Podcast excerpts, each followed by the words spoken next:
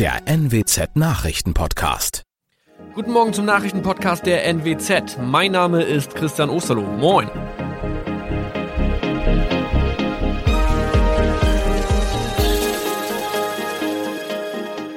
Und das sind unsere regionalen Nachrichten am Morgen. Die Grünen wollen Moorstraße in Oldenburg umbenennen. Viereinhalb Jahre Gefängnis für Falschgoldhandel. Und Landkreis Kloppenburg meldet ersten Omikron-Fall. Der Name Moorstraße könnte laut den Oldenburger Grünen rassistisch aufgefasst werden. Deshalb fordern diese eine Umbenennung.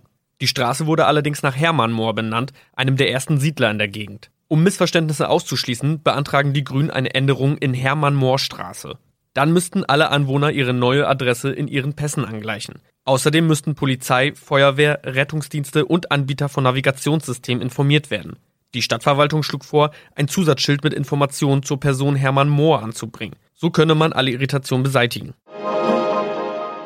Tobias G. musste wegen dem Verkauf von Falschgold am Mittwoch vor das Landgericht Oldenburg. Nachdem der Schortenser bereits im Mai zu einer Freiheitsstrafe von mehr als drei Jahren in Jever verurteilt wurde, betrieb er seinen Handel auf eBay Kleinanzeigen weiter. Das wog bei der Verhandlung schwer auf. Der 27-Jährige schrieb in die Inseratsüberschrift das Wort plated, was so viel bedeutet wie überzogene und nur vergoldete Ware. Da im weiteren Anzeigentext aber die Rede von einem Reinheitsgrad war und die abgebildeten Goldbarren eine Seriennummer trugen, handelt es sich hierbei um eine Täuschung. Tobias G. wurde zu viereinhalb Jahren Haft verurteilt.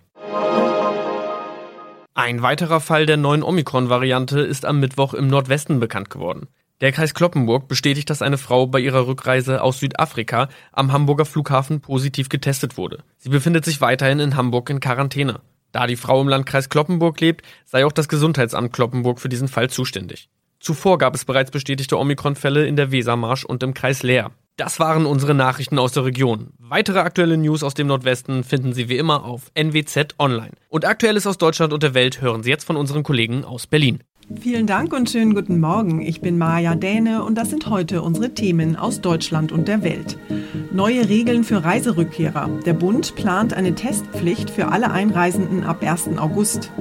Explosion in Leverkusen. Nach der Explosion in einer Müllverbrennungsanlage geht die Suche nach Vermissten weiter.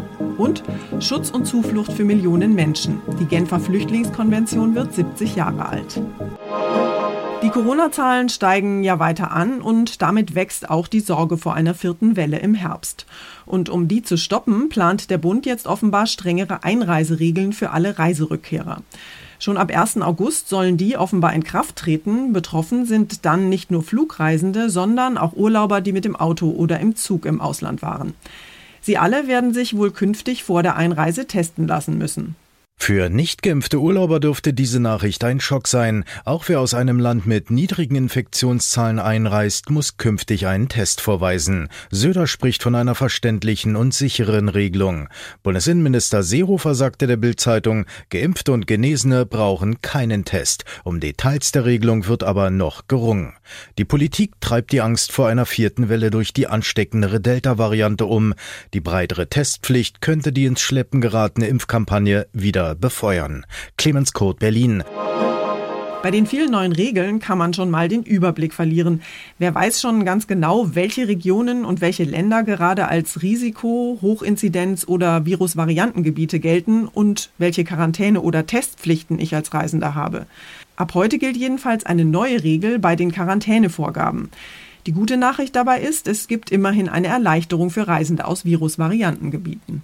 Quarantäne auch für Geimpfte und Genesene. Dabei bleibt es auch nach der neuen Einreiseverordnung für Rückkehrer aus Virusvariantengebieten. Aber wenn ein Land nach der Rückkehr herabgestuft wird, gelten sofort die weniger strengen Quarantäneregeln der neuen Kategorie.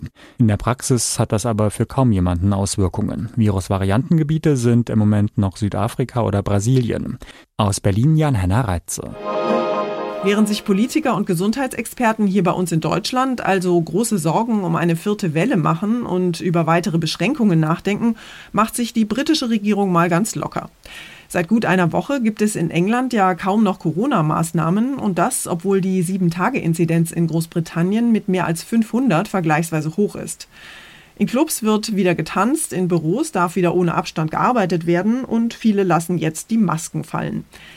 Seltsamerweise geht aber die Zahl der Neuinfektionen seit einigen Tagen trotzdem leicht zurück. Wir haben mal unseren Korrespondenten Benedikt von Imhoff gefragt, wie das denn sein kann. Ja, das lässt auch die Experten grübeln. Also eine richtige Erklärung hat bisher niemand geliefert. Als ein Grund gilt die hohe Quote von Schülern in Selbstisolation. Mitte Juli fehlte in England jeder achte Corona-bedingt im Unterricht. Und dann wird immer wieder auch die Fußball-EM genannt. Denn viele Menschen hatten die Spiele gemeinsam in Kneipen geschaut und vor allem unter Männern gab es daraufhin einen deutlichen Zuwachs bei den Neuinfektionen. Aber seit dem Turnierende sind die Gruppen wieder überschaubarer geworden.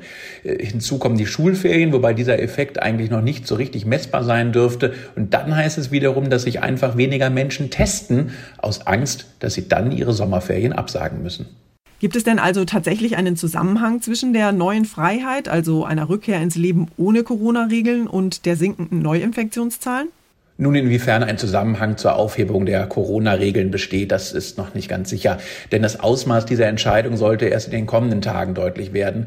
Aber wo mehr Menschen unterwegs sind und mehr Leute in die Pubs, Restaurants und zu Veranstaltungen gehen, da kann sich natürlich gerade ein Virus wie diese hoch ansteckende Delta-Variante gut ausbreiten. Das trifft dann wiederum auf eine recht strenge Vorschrift zur häuslichen Quarantäne. Denn bisher gilt, dass auch alle, die doppelt geimpft sind, nach einem Kontakt mit einer Corona-infizierten Person in Selbstisolation müssen. Diese Regel endet erst am 16. August. Dann müssen nur noch Menschen mit positivem Test zu Hause bleiben. Bis dahin aber wird es wohl hier und da noch Engpässe bei Lieferungen und im Verkehr geben, auch wenn die Regierung nun Ausnahmen erlaubt. Und wir schauen noch nach Leverkusen. Dort hatte ja gestern eine gewaltige Detonation die Gegend erschüttert und viele Anwohner stehen auch Stunden nach der Explosion noch ganz schön unter Schock.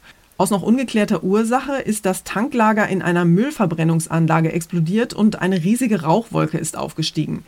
Bei dem Unglück sind mindestens zwei Menschen ums Leben gekommen, mehrere Beschäftigte werden noch immer vermisst. Die große schwarze Rauchwolke war weit über Leverkusen hinaus zu sehen. Sogar die Feuerwehr in Dortmund hatte vor einer Geruchsbelästigung durch das Unglück gewarnt. Mittlerweile ist die Gefahrenwarnung auch für einen großen Teil von Leverkusen aufgehoben. Ob die Rauchwolke giftig war, ist noch nicht klar. Luftmessfahrzeuge sind weiter im Einsatz.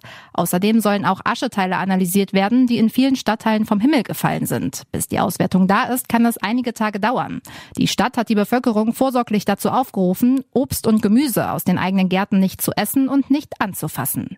Kaya Seliger, Leverkusen. Einer der allerwichtigsten Grundpfeiler der internationalen humanitären Zusammenarbeit wird heute 70 Jahre alt. Am 28. Juli 1951 wurde die Genfer Flüchtlingskonvention verabschiedet.